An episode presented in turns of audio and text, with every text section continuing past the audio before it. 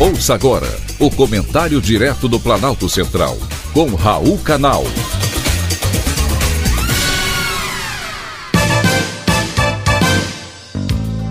Queridos ouvintes e atentos escutantes.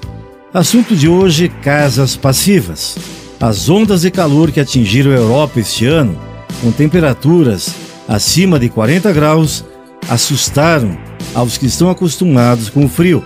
Os moradores da França Espanha e Reino Unido tiveram que se adaptar às temperaturas elevadas. Com mais calor, aumenta o uso do ar-condicionado, o que resulta em um consumo maior de energia, que contribui com o aquecimento global, gerando assim mais calor. Um círculo vicioso que já nos capturou e nos condena ao desastre total. Porém, há uma solução para isso. Os arquitetos já estão pensando em como reduzir o consumo de energia, cada vez mais cara, com aquilo que eles chamam de casas passivas. Trata-se de um conceito novo que utiliza a própria arquitetura da construção para mantê-las aquecidas nos meses frios e frescas nos períodos quentes.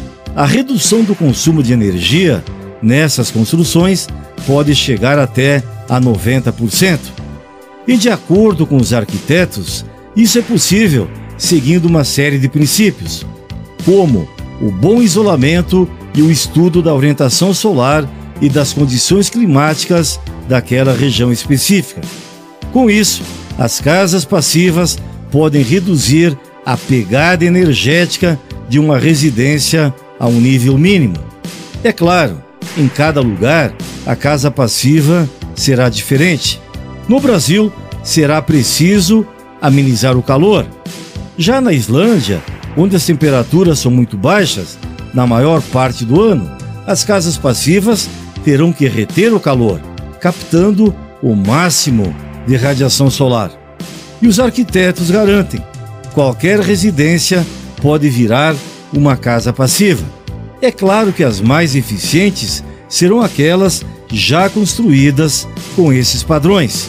Porém, é possível reformar residências seguindo o conceito de passiva e ter também um bom resultado. Nem precisa ser uma casa grande ou luxuosa. É claro que investir em materiais de boa qualidade encarece o processo de construção.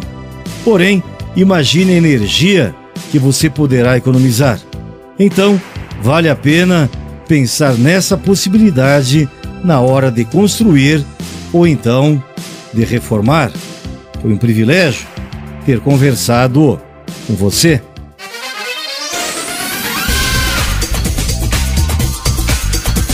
Acabamos de apresentar o Comentário Direto do Planalto Central, com Raul Canal.